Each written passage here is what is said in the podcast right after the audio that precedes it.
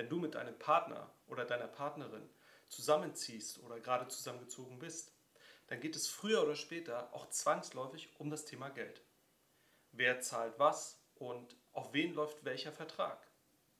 Wie du mit deinem Partner oder deiner Partnerin eure Finanzen gemeinsam am besten regelst, darum soll es in der heutigen Folge gehen. Mein Name ist Paul Lassack und als selbstständiger Finanzexperte unterstütze ich meine Klienten bei der Planung, Optimierung und Sicherung ihres Vermögens. Viel Spaß bei der heutigen Folge deines Finanzmanagement Podcasts.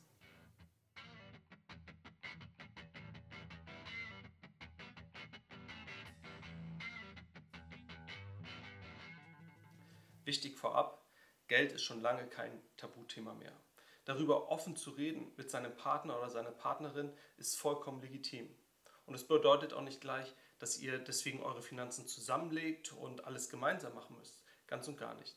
Wichtig ist diese offene Kommunikation im Vorfeld, dass ihr kommuniziert, was verdient ihr überhaupt, was wollt ihr mit eurem Geld irgendwann machen, wofür wollt ihr es monatlich ausgeben, welche Träume, welche Wünsche langfristig in der Zukunft wollt ihr denn damit realisieren.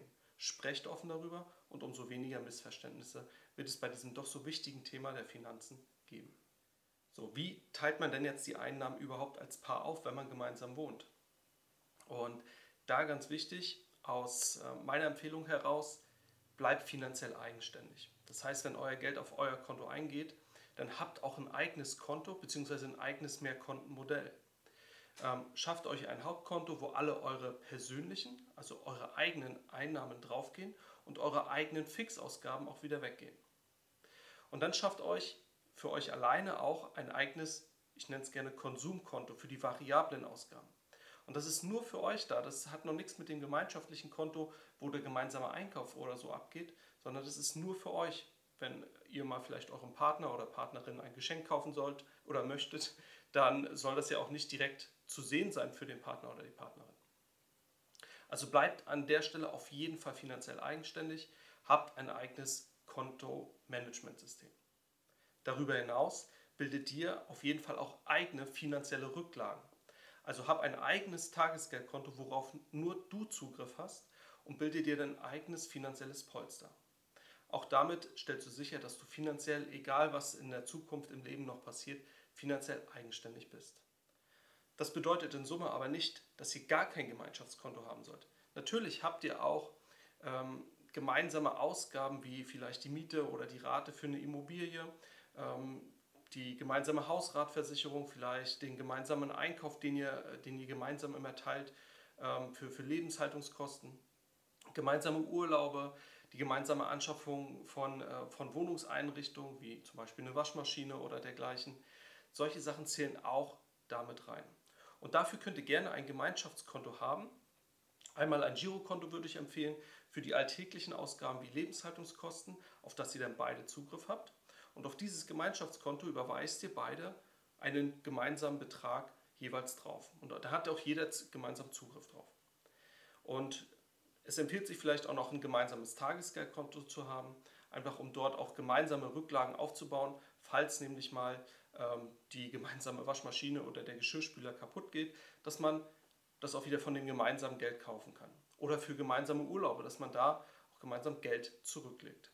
Dafür bietet sich definitiv ein zusätzliches Gemeinschaftskonto an, aber nicht ausschließlich. Also auf der einen Seite ein eigenes Kontomodell zu haben und auf der anderen Seite für die gemeinsamen Ausgaben ein Gemeinschaftskonto. Schauen wir uns jetzt im zweiten Schritt nach den Einnahmen die Ausgaben an. Und die Ausgaben, wie eben schon erwähnt, kann man teilweise vom Gemeinschaftskonto laufen lassen, so wie die, wie gesagt, die Miete etc. Äh, oder die Lebenshaltungskosten, aber auch die gemeinschaftlichen Versicherungen äh, zum, zum Beispiel. Da, dazu zählt unter anderem die Hausratversicherung, die private Haftpflicht, eine Rechtsschutz. Die könnt ihr gemeinsam von eurem Gemeinschaftskonto zahlen.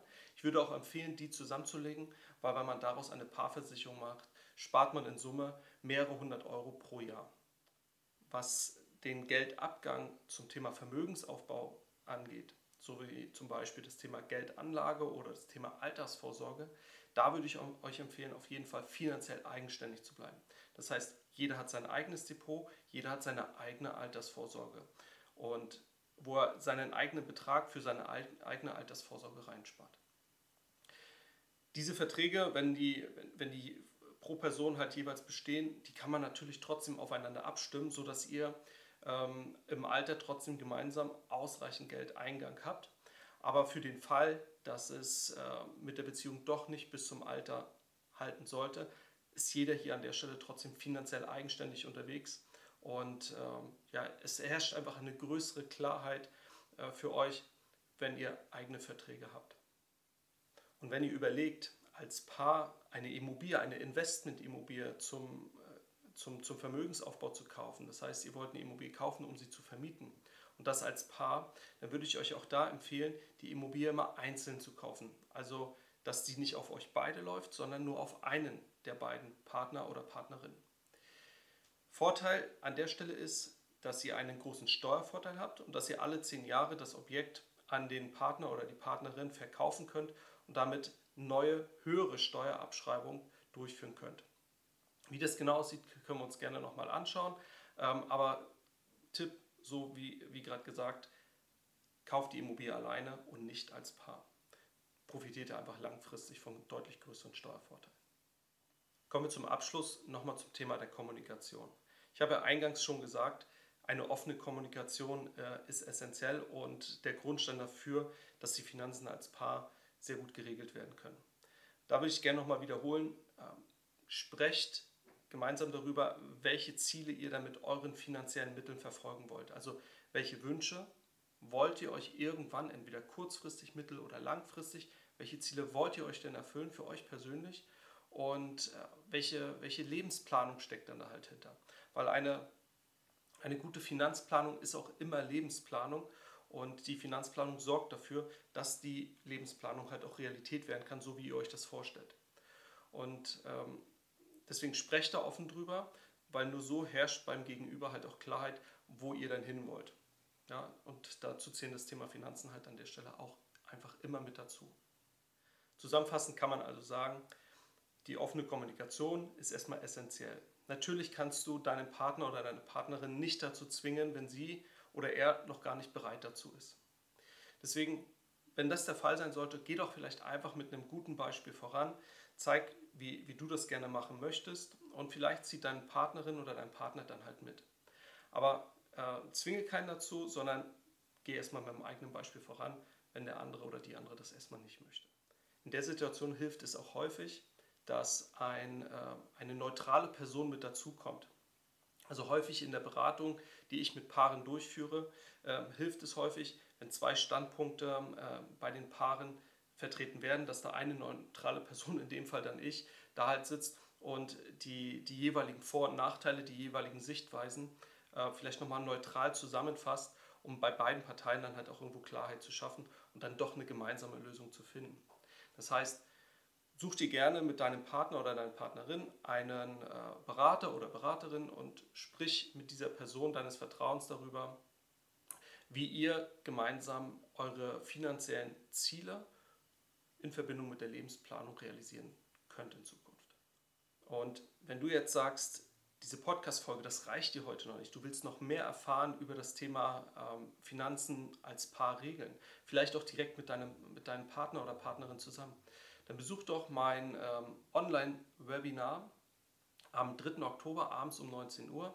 Da geht es nämlich genau darum, wie könnt ihr als Paar Finanzen clever regeln, wie könnt ihr gemeinsam Vermögensaufbau betreiben, ähm, auf welche Details sollte man dann hier unter achten. Es geht circa zwei Stunden, ist für dich und deine Partnerin oder Partner vollkommen kostenfrei.